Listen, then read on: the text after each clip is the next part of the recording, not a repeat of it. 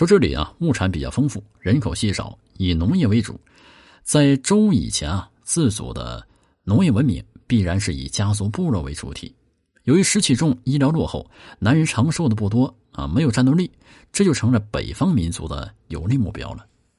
其次呢，再从这个北方来看啊，黄河流域最早的统一者是黄帝。那么到了尧舜时代呢，啊，已经有了天文历法的科学文明，国家制度啊基本健全。在舜时候，影响力已经达到南方的越南，而舜和大禹呢，都是死于南方，为中原文明啊向南扩展打下了基础。而文字的出现呢，也为文明找到载体。礼制的完成使中原的文明远高于其他地区，而周人的祖先是黄帝之后呢？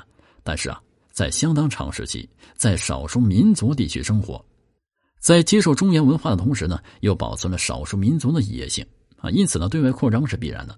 但是北方地区天寒地冻啊，贫穷落后，无利可图，而且啊，游牧民族在古代势力太强大，只能是防御和利用。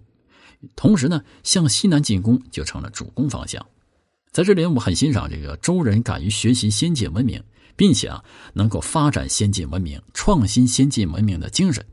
啊，在当他们被少数民族赶到离中原文明接近的岐山一带以后，啊，怎么样？迅速使自己呢？呃，拥有了先进文化，而不是老把这个先祖的东西当宝贝。